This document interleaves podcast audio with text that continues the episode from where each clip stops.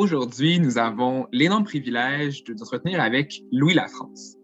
Ayant terminé sa maîtrise en psychologie en 1989 à l'Université de Montréal, il débuta sa carrière comme enseignant au Cégep Montmorency, puis comme journaliste indépendant auprès du Devoir, de la presse et de Radio-Canada. Féru de relations internationales, Louis Lafrance a effectué plusieurs missions avec l'ONU à l'étranger, notamment en tant qu'agent de protection au Rwanda en 1997. Et il occupe depuis 2002 le poste de consultant dans sa propre entreprise. Actuellement enseignant au Cégep de Saint-Jérôme, il a en outre publié plusieurs ouvrages scientifiques sur le droit humanitaire. Aujourd'hui, vos animateurs sont Michael Morin et Carlotta Stremel.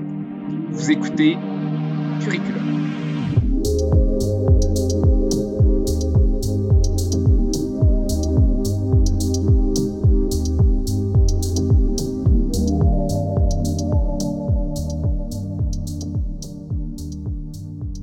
Bonjour, Monsieur La France, et merci d'avoir accepté notre invitation. Pas de problème, c'est un plaisir. Pour commencer, nous aimerions parler à propos de votre parcours scolaire qui est quand même particulier. Vous avez obtenu un baccalauréat et une maîtrise en psychologie de l'Université de Montréal. La première question qui m'intéresse est alors, qu'est-ce que vous a amené à opter pour la psychologie? Ben, je vous dirais qu'à ce moment-là, c'était une, volonté de. En fait, ce que je voulais faire, c'est de travailler avec des délinquants à ce moment-là. Euh, mais dans un cadre un peu plus alternatif. Donc, euh, on sortait un peu des années 70. Donc, euh, j'avais l'idée d'avoir une genre de ferme éducative et d'accueillir des, jeunes en difficulté.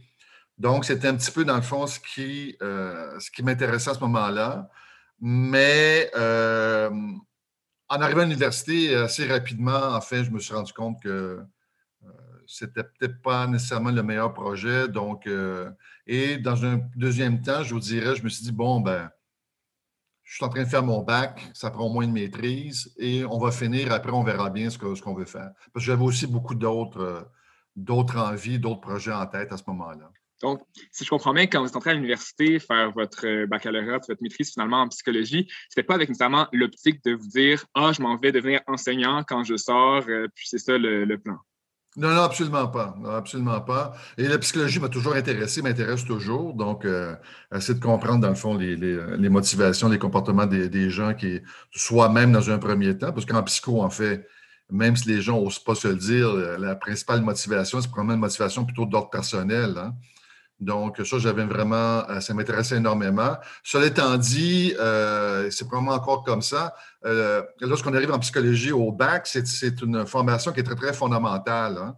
C'est psychologie, il y a toujours deux, deux grandes divisions, c'est-à-dire la dimension appliquée, hein, la dimension intervention auprès des gens, le travail de psychologue dans le sens classique du terme. Il y a aussi toute une dimension aussi également de recherche. Hein.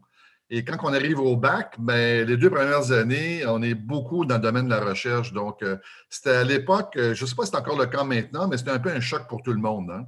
Et c'est pour ça qu'après un an, je suis parti en voyage d'ailleurs pendant, pendant plusieurs mois après ma première année de bac en me disant ben, qu'est-ce que je vais faire? J'avais postulé pour Jeunesse Canada Monde à l'époque, un truc qui n'existe plus maintenant, je ne crois pas.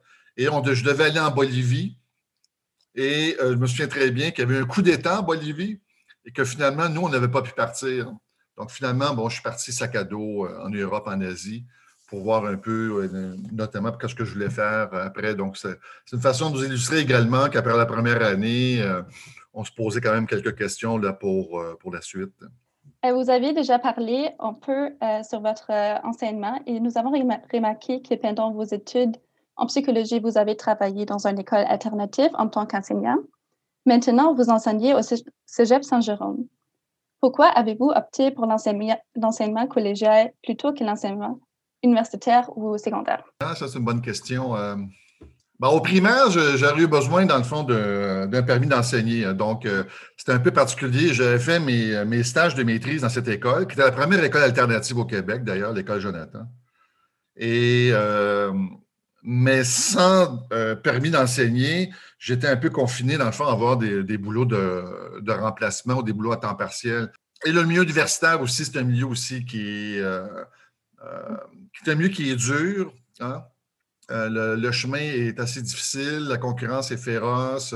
Puis en même temps aussi, moi j'ai toujours eu beaucoup, beaucoup, dans le fond, d'intérêt dans la vie. Et à l'université, il faut, que tu te hyper spécialises. Donc, assez rapidement, cette question-là, dans le fond, a été, évacuée. Et pourquoi le cégep? Ben, écoutez, euh, c'était vraiment, pour moi, c'était une bonne idée. Ça, m'assurait, dans le fond, euh, comment je disais, j'avais mon filet. Hein, et je savais qu'être prof de cégep, ça me permettait de faire autre chose. Euh, c'est vraiment un boulot qui te, donne, dans le fond, une, immense liberté parce qu'on a une culture, une convention collective, aussi une culture organisationnelle qui fait en sorte que même nos, patrons en général sont, trouvent ça assez positif qu'on ait faire autre chose. Hein et qu'on revienne ensuite à l'enseignement. Donc, pour moi, puis en même temps, bon, l'enseignement, j'ai toujours aimé ça. Donc, euh, monter des cours, euh, être en contact avec les étudiants. Et surtout, en même temps, bon, ça me permettait, notamment, c'est ce moment-là que j'ai commencé à faire du journalisme. Ça m'a permis pendant plusieurs années et aussi d'aller à l'étranger comme journaliste et de pouvoir revenir au collège, même si à l'époque que j'étais précaire. Donc, c'était vraiment euh, à ce moment-là un boulot à plusieurs égards qui était vraiment parfait pour moi. Mais justement, en fait, vous parlez de, votre expérience en, journaliste. Puis finalement, c'est un peu ça qui vous a amené finalement à partir euh, à l'étranger, que vous avez fait des, reportages au Mali, en Ex-Yougoslavie, euh, à plusieurs endroits. c'est justement en fait cette espèce de, pluralité-là que vous recherchez parce que au cégep, finalement, c'était un désir d'avoir une multitude d'expériences. C'est ça un peu qui vous a amené vers le journaliste pour Radio-Canada ou le Devoir, c'est ça? Oui, c'est ça. Mais dans le fond, le journaliste, pour moi, c'était, euh, ça correspondait au fait que j'avais envie justement de, traiter plusieurs sujets. Donc, euh, au devoir, bon, j'étais associé comme collaborateur régulier pendant plusieurs années à l'éducation. Mais bon, j'ai travaillé sur l'écologie. Euh, j'adorais traiter des, sujets qui concernaient le, milieu agricole, d'ailleurs, à l'époque, et l'international aussi, évidemment. Mm-hmm. et qui m'a permis justement d'aller dans plusieurs pays, notamment au Salvador pendant la guerre civile, etc. Et ce qui me permettait euh, ensuite d'avoir une certaine sécurité, certaine sécurité euh, économique. C'est allé dans un endroit assez un peu, euh, quand même assez risqué. Là. Puis justement, je me demande si vous pouviez me parler un peu de votre chemin de journaliste slash enseignant vers le rôle d'agent de protection au Rwanda euh, finalement, comment c'est arrivé? Comment est-ce qu'on se rend là? Puis, comment finalement on finit par travailler pour l'ONU? Euh, c'est arrivé comme ça? Vous cherchiez? Vous avez eu une offre d'emploi? Ben, c'est ça que je dis tout le temps euh, aux gens, c'est il faut être actif. Hein? hein? Donc, et comment je, suis atterri là? Donc, c'est une histoire assez particulière. donc, c'est ça. Donc, j'avais tout au Nicaragua, après au Salvador, là où j'ai eu la chance même de couvrir la, fin de la guerre civile. Euh, j'avais un côté aussi un peu romantique, hein, me retrouver avec les guerriers roses dans la montagne. Ça, dans la fin de vingtaine, vraiment, c'était le top. Maintenant, ça me fait un petit peu sourire. Et j'avais été en ex-Yougoslavie en 95. Et euh, je me souviens que j'avais été à Mostar et la ville était, tout le centre était dans le fond euh, démoli, je dirais, à 80 c'est-à-dire, à chaque jour, les Serbes qui étaient sur les, collines envoyaient trois, quatre obus pour ne pas se faire oublier. Et je me souviens très bien qu'en me promenant à Mostar, j'ai eu un genre de flash et peut-être aussi un flash de raison. Et là, j'étais encore journaliste indépendant parce que moi, je voulais faire ce que. Dans le fond, je voulais être libre, libre dans tout, mais il y a toujours un prêt à. Hein. Donc, c'est pas très payant de journaliste, journaliste indépendant, encore moins maintenant. Et quand j'étais à Mostar, à un moment donné, je me suis dit, bon, ben, euh, s'il y a un obus qui tombe, euh, si je suis blessé, euh, si je perds une jambe, etc., j'avais 35 ans à l'époque, ben, ma, vie est foutue parce que j'ai aucune organisation qui est prête à prendre le relais et assurer ma sécurité. C'est à ce moment-là, je me suis dit, OK, là, on va se calmer un peu. Là. Donc, on va arrêter d'être cowboy. Et c'est à ce moment-là que je me suis dit, bon, Là, il faudrait euh, travailler pour une organisation internationale. J'ai pensé aux Nations Unies. Et pourquoi les Nations Unies? Parce que quand j'étais au Salvador, il y avait une mission au Salvador. Donc, comme journaliste, j'avais beaucoup côtoyé euh, des personnes qui y travaillaient. Et à cette époque-là, euh, parce qu'on a toujours besoin d'avoir de contacts hein, quand on part seul dans ces pays-là, donc sans, sans, appui. Et un de mes contacts était un être assez fantastique, un avocat du nom de Denis Racicot, et, euh, et l'histoire, donc, euh, je, vais, je vais revenir à Denis. Donc, après l'ex-Yougoslavie, euh, j'avais voulu partir, je pensais partir aussi pour le CICR. Et à un moment donné, par rapport aux droits de l'homme, bien sûr, m'intéressait. Puis à un moment donné, je m'étais dit, bon, là, tu as une maîtrise en psycho, donc ça ne va pas. Hein. Donc, ça te prend une maîtrise en droit, ça te prend une formation en droit. Donc là, je me suis inscrit à l'UCAM à ce moment-là en droit international. Et le premier cours, j'ouvre la porte de la classe et je tombe face à face avec qui? Je vous le donne en mille, Denis Resco. et Denis, à ce moment-là, avait travaillé en Haïti pour les Nations Unies. Il était un peu en congé pour venir faire sa maîtrise. Et Denis me connaissait évidemment, donc ce n'était pas un intime. Et là, à ce moment-là, dans la mission, c'était une mission conjointe là, entre euh, les Nations Unies et euh, l'OEA. C'était la seule mission conjointe qui a eu l'histoire.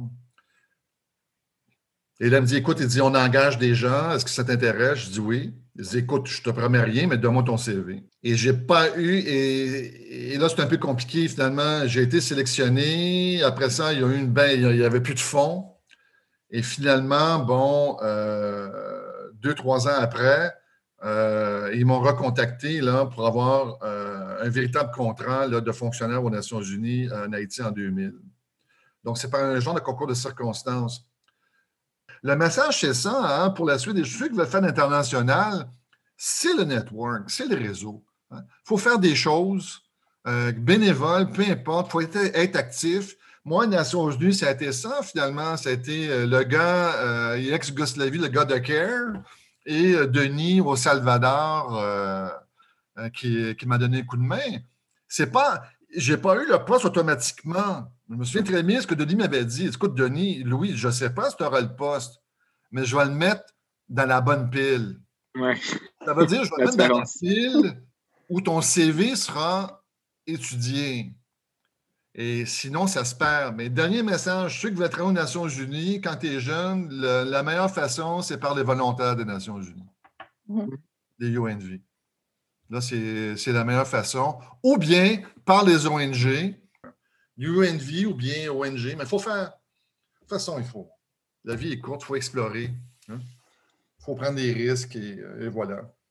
Je reviens en arrière, j'ai oublié d'en parler, le Rwanda en 97. Le Rwanda en 97, c'est un peu la même chose. Quand j'étais en 95, mon lien était CARE là-bas, l'ONG CARE, grande ONG, parce que j'avais besoin de me déplacer. Je devais aller à Sarajevo. Finalement, je n'ai jamais été, donc pas si fou que ça. C'était trop, euh, trop tendu. Il y avait trop de bombardements à ce moment-là. Donc, j'avais fait mon, boulot de journaliste, j'étais revenu et il y avait un article dans, dans, la presse le samedi qui parlait que justement le ceci elle a envoyé 10 euh, personnes en appui aux droits de l'homme au Rwanda parce que, notamment, il y avait eu 4-5 officiers des droits de l'homme qui avaient, qui avaient été assassinés, qui étaient décapités d'ailleurs. Donc là, il y avait besoin d'aide. Donc, évidemment, moi, je dis présent. Vous avez vu ça, puis on part. J'avais déjà, vu, euh, déjà vu autre chose.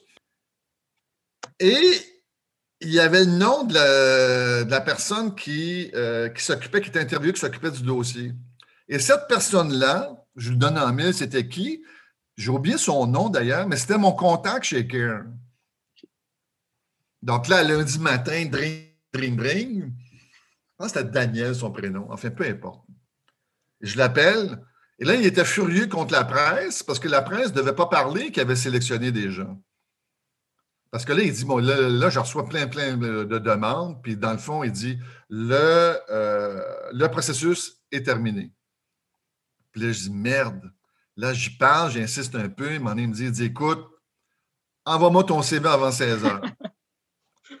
Donc, je me suis dépêché, j'ai terminé mon CV à 16 heures. Et c'est comme ça là, que j'ai eu mon premier contrat euh, aux Nations Unies. Mais ce n'était pas un contrat, un vrai contrat aux Nations Unies, c'était un contrat avec le ceci qui, lui, nous déployait dans le cadre. Et finalement, on était au HCR parce que euh, le gouvernement, je pense, canadien avait des avait conclu que c'était trop dangereux, je pense, un pour les droits de l'homme. Et il nous avait envoyé, dans le fond, qui était un boulot un petit peu similaire là, comme agent de protection euh, au sein du HCR.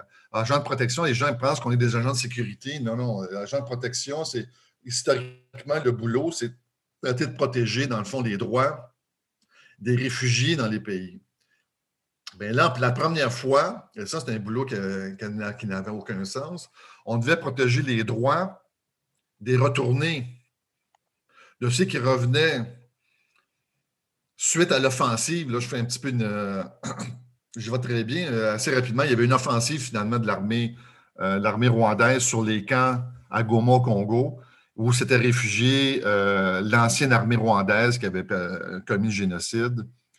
Et, dans ce contexte-là, bon, il y avait eu des centaines de milliers de personnes qui avaient dû revenir.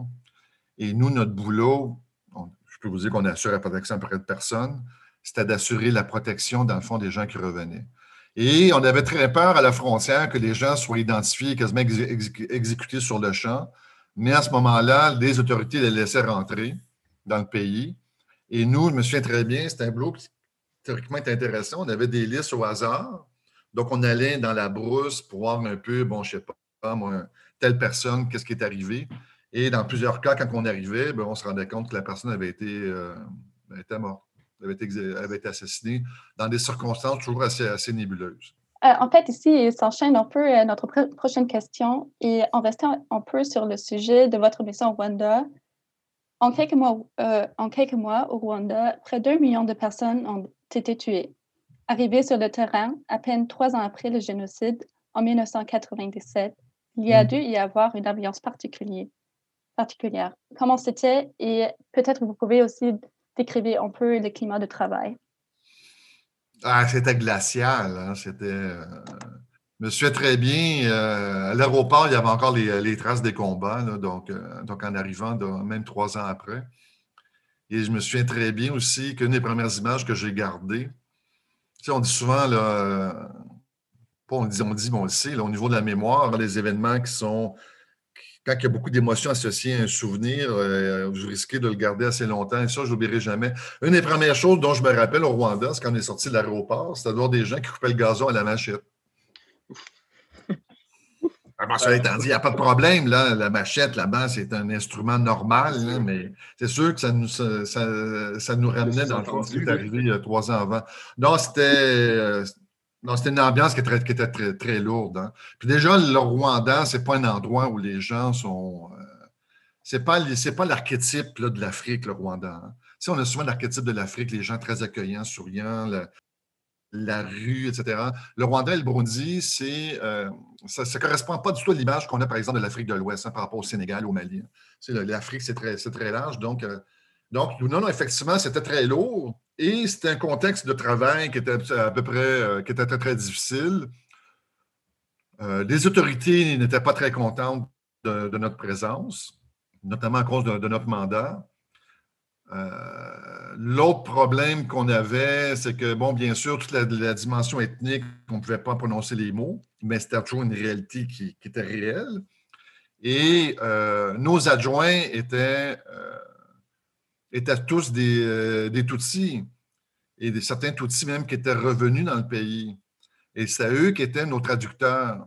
Donc, vous pouvez imaginer, lorsqu'on allait dans Brousse rencontrer en majorité, quasiment exclusivement des Hutus, certains avaient participé effectivement au génocide, et qu'eux, ils voyaient très bien qu'il y avait un Tutsi qui était notre euh, traducteur, ben là, c'était un petit peu bonjour, euh, bonjour l'ambiance sans compter que euh, plusieurs de, nos adjoints, dans le fond, euh, euh, agissaient comme titre ou peut-être la, totalité comme informateurs là, pour, les, pour les autorités en place. Donc, c'était dans un contexte, dans le fond, où c'était très, très difficile, dans le fond, d'assurer d'assurer toute forme de protection ça devait être vraiment difficile. Puis ça, me fait penser un petit peu. Euh, vous avez écrit un livre, Droit humanitaire et guerre déstructurée, qui a été publié en 2006, dans lequel vous décrivez un peu l'impuissance euh, du droit humanitaire national dans les conflits qui ont suivi euh, l'effondrement du bloc soviétique. Là, vous parlez un petit peu de cette difficulté-là sur le terrain. Je me demandais, avez-vous ressenti un peu cette impuissance-là de votre part, de la communauté nationale, quoi que ce soit, en revenant après euh, au Rwanda, quand on sait que ça a été très difficile, puis on pense aux appels à l'aide du général Roméo Dallaire, par exemple, quand il y a eu le génocide, est-ce que trois ans après, il y avait encore ce sentiment-là de peu d'impuissance ou. Euh? Oui, je vous disais qu'il y avait un, sentiment d'impuissance, mais aussi, euh, par rapport aux Nations Unies, il y avait aussi un sentiment de culpabilité également. Donc, moi, je me souviens quand j'étais arrivé, dans le fond, à, Kigali, dans la première journée de travail, je vois très bien le bureau des Nations Unies avec le drapeau bleu qui flottait. Et là, là j'étais vraiment, je, flottais dans les airs. Euh, je suis atterri assez rapidement Euh, trois jours après, euh, mais la même journée, enfin, peu importe, on, rencontre le, patron du HR au Rwanda. La première chose qu'il nous dit, c'est écoutez, si le gouvernement veut vous expulser, moi, je ne fais rien. Oh, ça part bien. Donc là, nous, on était très, très motivés. Dans le fond, il y avait des. beaucoup Bon, il y avait des gens un petit peu comme moi là, qui n'étaient pas euh, de véritables juristes, je dirais, c'était clair, mais il y avait vraiment des avocats très, très impliqués là, dans, les droits humains, dans les causes sociales, etc. Il y avait des gens de la Ligue des droits, des, droits et libertés de, Montréal qui étaient présents, donc des gens assez militants.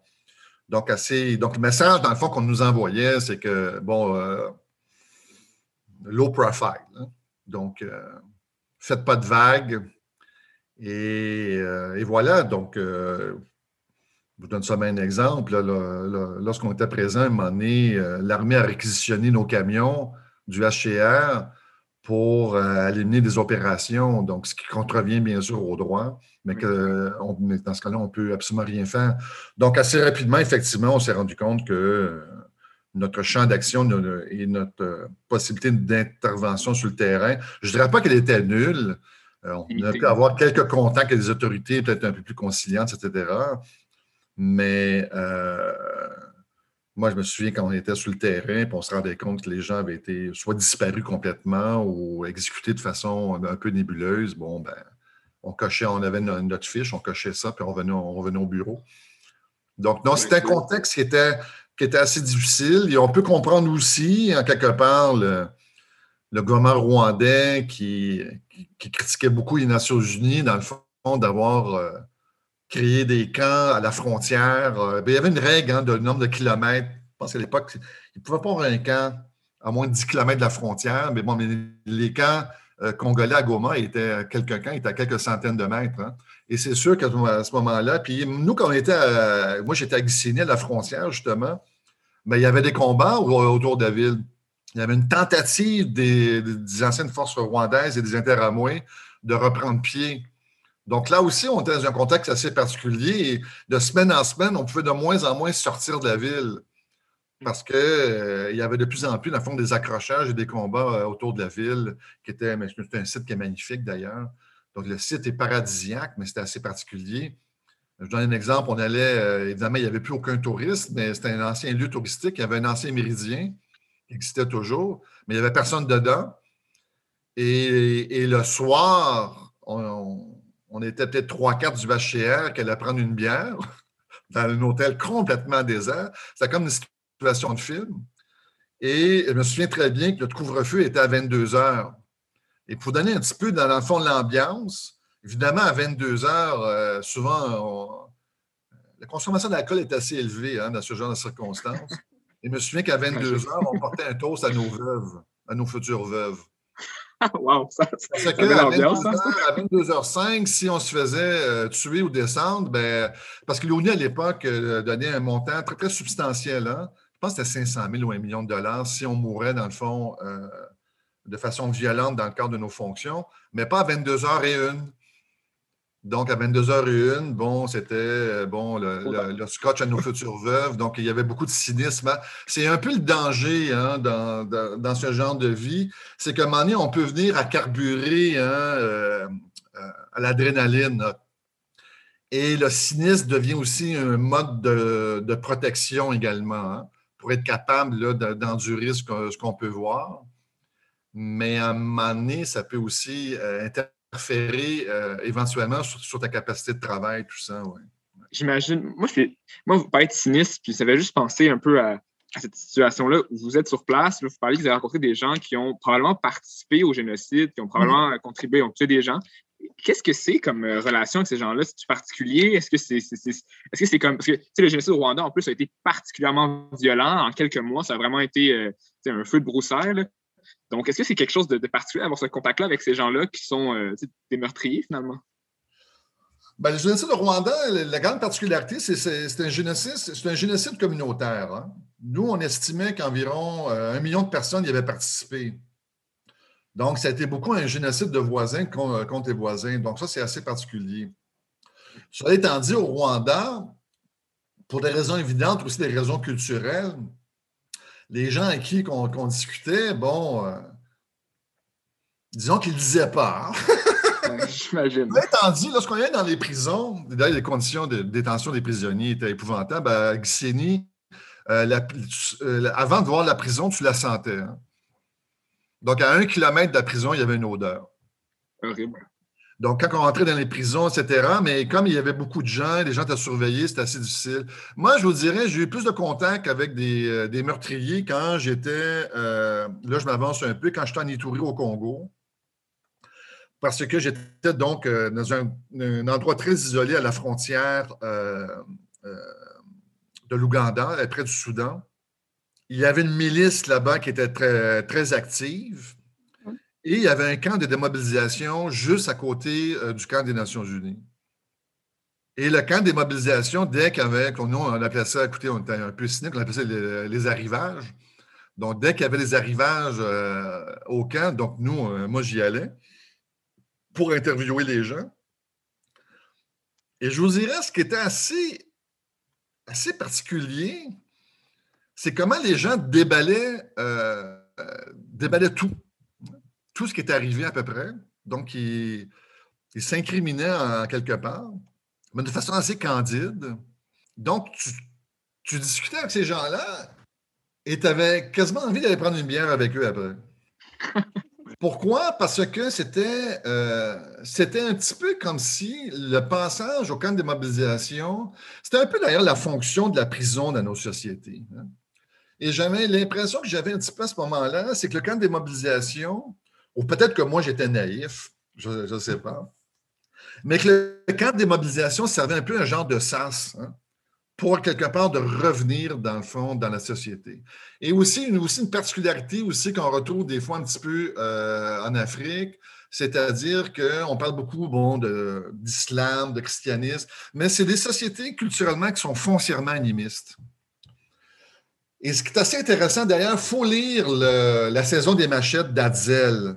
Hein. Lui, Adzel, saison des machettes de Rwanda, il va interviewer des, génocidaires, un groupe de 12, là, des joueurs de foot dans un village qui ont participé, dans le fond, au génocide.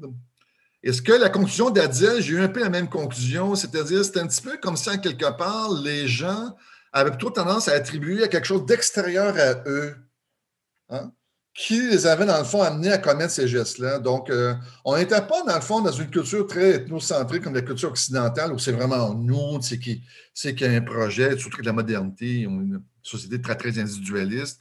Donc, c'est un petit peu comme s'il était, dans le fond, sur, euh, comment dire, sous une forme, dans le fond, de force extérieure à eux, qui, dans le fond, quelque part, n'était pas si responsable que ça.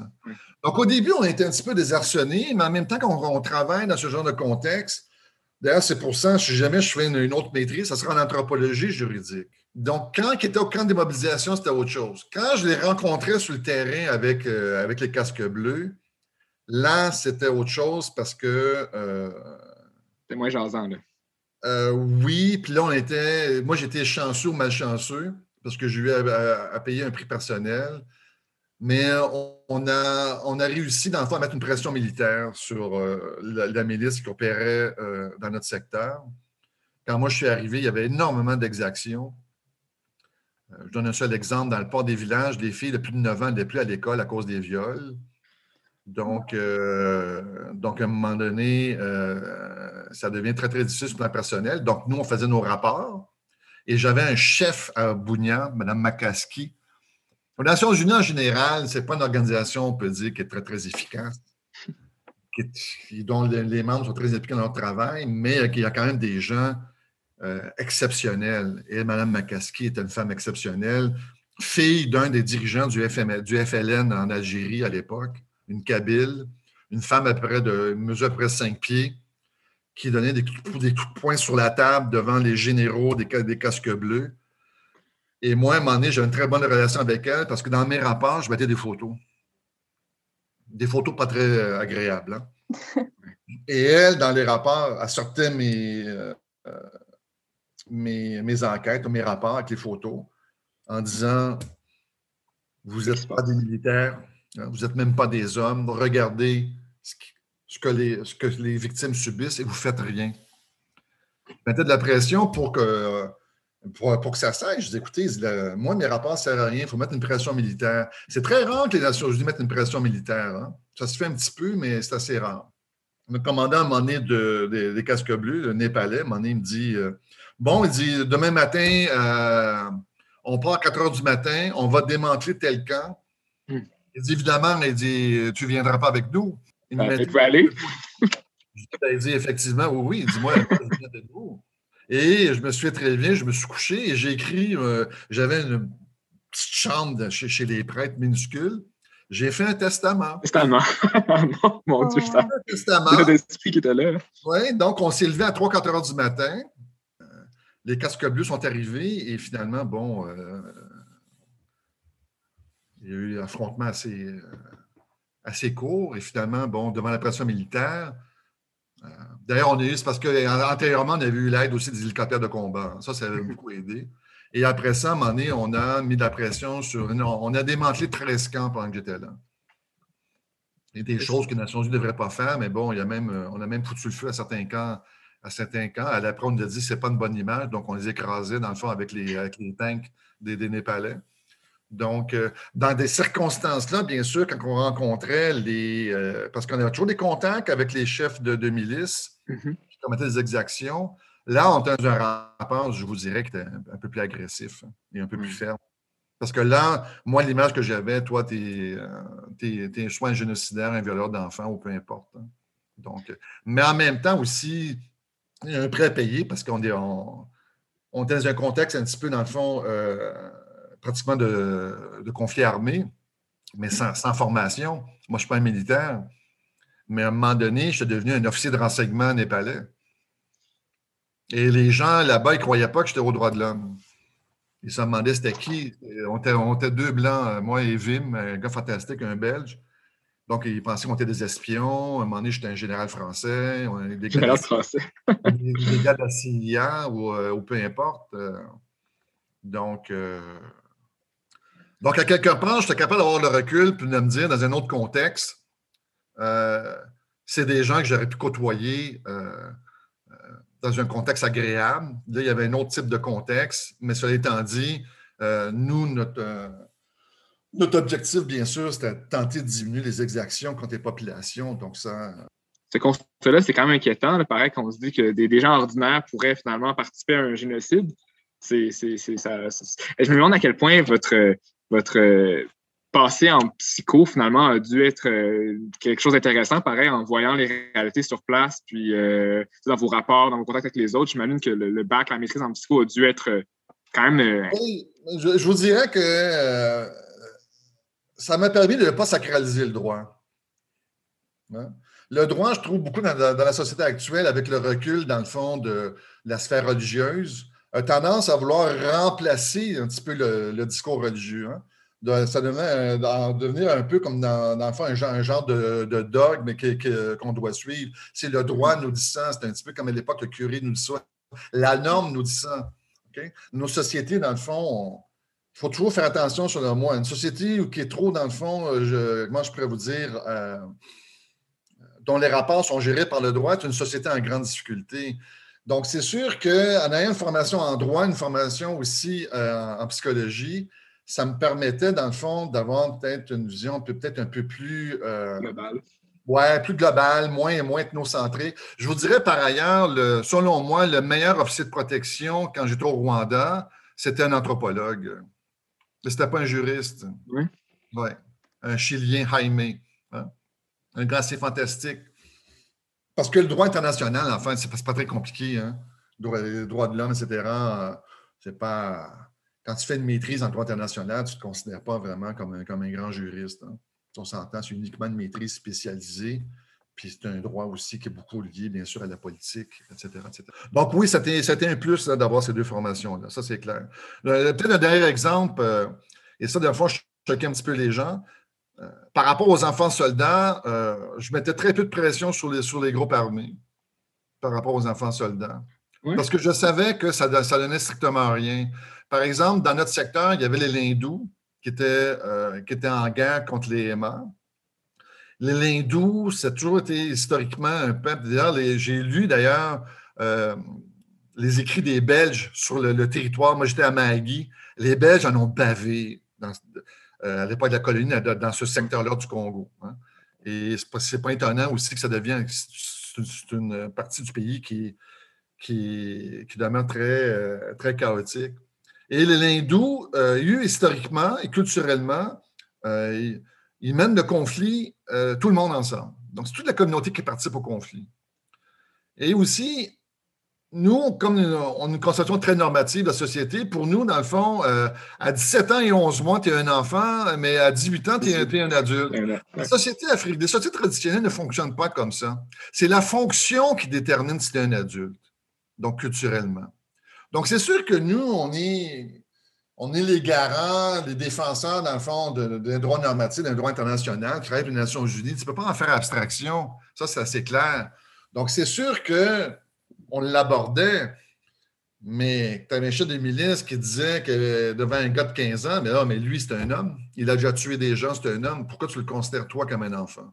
Donc, en étant pragmatique, j'essaie plutôt d'intervenir sur, par exemple, euh, qu'est-ce qu'il faisait avec les prisonniers. Hein? Parce que ça, je savais que je peux avoir, je peux avoir une prise. Un vrai impact. Et c'est toujours un petit peu particulier, dépendant des types de situations. Euh, quand tu n'as pas nécessairement là, 75 casques bleus avec toi qui, font les, patrouilles, tu établis un autre genre de, euh, de contact. Tu essaies aussi d'arriver à, des solutions qui sont loin d'être parfaites. Hein. Euh, pour conclure, on peut la partir euh, sur vos missions à l'ONU et rester un peu sur une notion plutôt personnelle. après avoir fait une série de missions à l'étranger dans les années 90, vous êtes revenu à vos racines en retenant comme professeur à Saint-Jérôme. Alors, euh, il m'intéresse ici, qu'est-ce qui, qu'est-ce qui vous a amené à casser les grandes missions à l'étranger? Ou oh, c'est les grandes missions qui m'ont quitté, je ne sais pas. c'est ça. Bon, écoutez, de toute façon, à l'âge que j'ai maintenant, de toute façon, je suis rendu trop vieux là, pour, euh, pour repartir pour, euh, pour une mission des Nations Unies. À 62 ans, la, retraite est obligatoire. Ben, différentes raisons des enfants m'ont amené à revenir ici. Et aussi, ce que j'avais plus envie en revenant, c'était peut-être de, faire plutôt des courtes missions. Ça, c'est le fantasme de tout le monde aux Nations Unies. Hein. Revenir chez, eux et faire des courtes missions. Le problème, c'est que tout le monde veut faire ça. Ça étant dit, bon, j'en fais des courtes missions. J'ai des, fois des mandats avec Avocats sans frontières. Donc, le retour, euh, ça a été un petit peu ça, dans le fond, des exigences aussi euh, affectives. Bon, je me, suis, marié avec une Africaine. Euh, donc les enfants, etc., qui m'ont amené un petit peu à revenir. Mais en même temps aussi, je n'ai jamais voulu ne faire que ça. Hein. Le plus longtemps que je suis parti en mission, c'est deux ans et demi. Parce que je voyais très bien, dans le fond, euh, certains de mes collègues qui ont passé 25-30 ans dans le système. Et euh, moi, en tout cas, ça ne correspondait pas à ce que je voulais. C'est un système qui est dur, hein, euh, qui, est, assez dur. Beaucoup, beaucoup de frustration dans, dans ce système-là. Il y a beaucoup, dans le fond, d'inefficacité. Et en quelque part aussi sur, euh, tu parlais des, conséquences sur le plan personnel, ben, c'est un, haut lieu de divorce. Donc, euh, vouloir faire carrière dans ces missions-là pendant 25-30 ans et penser qu'on pourra rester avec la même personne et avoir des enfants, je ne dis pas que c'est impossible, mais le taux de divorce est très, très, très élevé, ne serait-ce parce que, bon, on vit des choses qui sont aussi très difficiles. Puis bon, euh, l'éloignement n'est jamais un bon ciment dans une relation. Hein. Donc, euh, j'avais certaines frustrations à travailler pour, pour, les Nations Unies également, même si, à quelque part aussi, j'ai beaucoup apprécié le fait, toutes les, tous les outils qu'on nous donnait, dans le fond, pour être capable de travailler. Donc, euh, et à quelque part aussi, à un moment donné, j'avais plus envie de, peut-être que ça va être mon projet de fin de carrière, de travailler pour Médecins sans frontières. Avoir moi, je pourrais vous dire, euh, quand tu travailles pour MSF, tu te couches le soir, tu sais que tu as soigné du monde. Hein. Oui, c'est ça. Donc, c'est plus palpable. vraiment. Euh, oui, c'est plus palpable dans l'aide d'urgence puis l'aide médicale. Lorsqu'on est, disons, dans, les droits, dans les droits humains ou bien comme avec Avocats sans frontières, là, dans, dans le droit plus général, c'est sûr que c'est moins palpable, dans le fond, comment je pourrais vous dire, le, le résultat de nos actions. C'est pour ça qu'on n'en a pas parlé, mais j'ai beaucoup aimé aussi travailler pour les radios des Nations Unies. Parce qu'à la fin de la journée, ben, je savais que, bon, ben là, on a eu 12 euh, heures d'antenne. on a eu telle émission sur tel sujet. Donc, ça, c'est, euh, je trouverais ça un peu plus gratifiant. C'est très frustrant de travailler pour, pour les droits humains euh, dans, ces pays-là. Euh, tu en parlais un petit peu tantôt, il y a un sentiment aussi de frustration.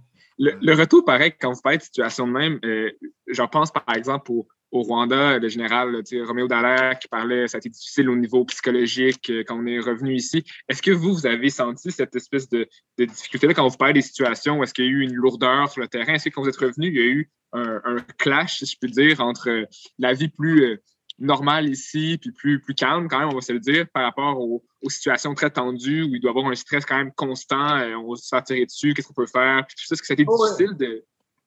C'est comme les gens qui font l'escalade. Hein? C'est des gens qui font des trucs de planète très dangereux. D'ailleurs, nous, on aimait bien partir dans, le Grand Nord pendant deux, pendant deux semaines en canot. À l'époque, il n'y avait pas de cellulaire, il n'y avait rien. Si on se plantait, on était vraiment dans, euh, dans la merde. Oui, c'est vrai que quand tu, reviens, il, y a, un phénomène qui est très, très, très euh, dépresseur hein, euh, quand tu reviens. Donc, Dallaire, bon, il a fait deux, trois tentatives de suicide de mémoire. C'était très dur. Moi, je suis revenu avec un stress post-traumatique hein, du Congo, hein. pas, du Rwanda. Bon, j'ai été suivi pendant, pendant, un bon bout de temps. Mais même pendant aussi, ça devient très difficile avec les gens de ton entourage, euh, par rapport avec ta conjointe aussi. C'est parce que euh, la souffrance que tes proches peuvent exprimer, toi, tu vas toujours répondre Oui, mais tu plains de quoi, toi? Moi, là-bas, là, euh, c'était un petit peu fou parce que il y avait, dans notre secteur, il y avait combien de il y avait plusieurs centaines de milliers de personnes. C'est-tu deux ou 300 000?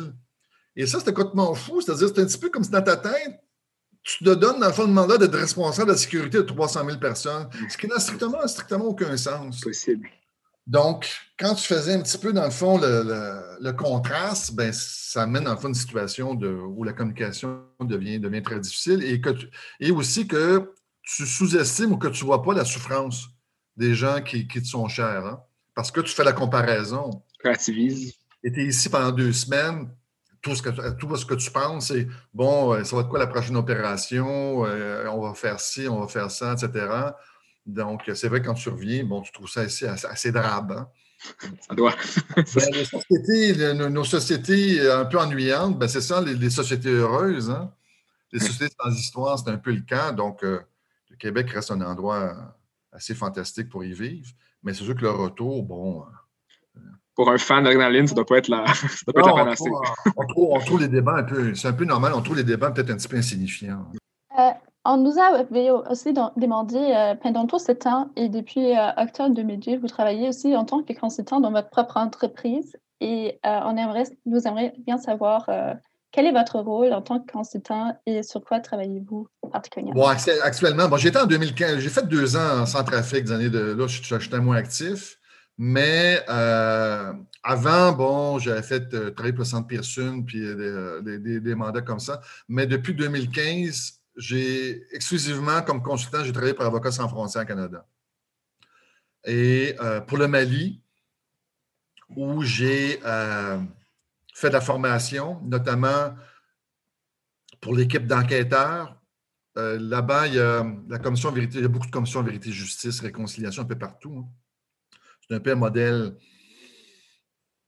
Des fois, peut-être qu'on on impose un peu trop, mais ça, c'est une autre question. Donc, dans la commission vérité, justice, réconciliation au Mali, euh, il y avait une dimension enquête. Et comme moi, j'ai fait beaucoup d'enquêtes, euh, j'ai été amené, dans le fond, à, assurer la formation de cette équipe-là.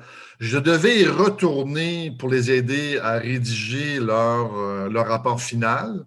À cause de la pandémie, malheureusement, je n'ai pas, pas pu y aller. Et j'ai oublié, dans un premier temps, j'ai travaillé comme, euh, comme un des, rédacteurs sur la cartographie de, des grandes violations aux droits humains depuis l'indépendance au Mali jusqu'à maintenant. Donc, a beaucoup un, travail de recherche, un travail de, rédaction. Euh, j'ai été là-bas présenter le travail devant les commissaires. Mais la particularité, c'est qu'en général, quand tu travailles euh, pour les droits humains, tu fais des, enquêtes de terrain. Mais là, on pouvait seulement faire, bien sûr, des enquêtes à partir de, des écrits. Très intéressant parce que je disais souvent, euh, je ne sais pas si ça aura un très gros impact sur le conflit actuel, c'est loin d'être évident. Mais ce qui est très intéressant, c'est qu'on laisse ça comme document, dans le fond, euh, au pays. Hein. Donc là, ils ont un document très, très. Euh, où il y a énormément de substance hein, sur un petit peu l'histoire, l'histoire du pays. Et ça, ça me motivait énormément. Je dire, au moins, on, va laisser ça. Euh, pour le moment, là, je travaille pour, sur, le, sur, le, sur un mandat sur Haïti. Et on travaille, dans le fond, sur le, scandale du choléra en Haïti qui a été amené par le Bleu il y a 10 ans. Puis les Nations Unies, bon, ont tout fait pour reconnaître leur responsabilité. Ils ne reconnaissent toujours pas de responsabilité légale parce que, bien sûr, ça les mettrait quasiment en faillite. Et en tout cas, donc là, nous, ce qu'on fait, c'est que c'est arrivé il y a 10 ans.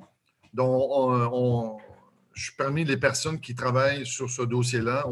on fait une enquête pour déterminer, dans le fond, euh, quelles sont les conséquences de, euh, de ce scandale-là en Haïti. Donc, ça, c'est un mandat qui, euh, qui, est hyper, hyper intéressant.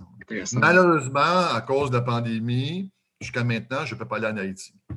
Mais c'est. De toute façon, en ce moment, ben, vous êtes habitué aux sensations fortes, mais il me semble qu'en ce moment, avec les, les, les, soubresauts là, plus ou moins électoraux, tout ça, il me semble que c'est assez tendu en ce moment en Haïti, non? Euh, oui, tout à fait, oui. oui. Euh, il, y a, énormément, de problèmes en Haïti, effectivement. D'ailleurs, ça va être compliqué pour l'enquête. Hein.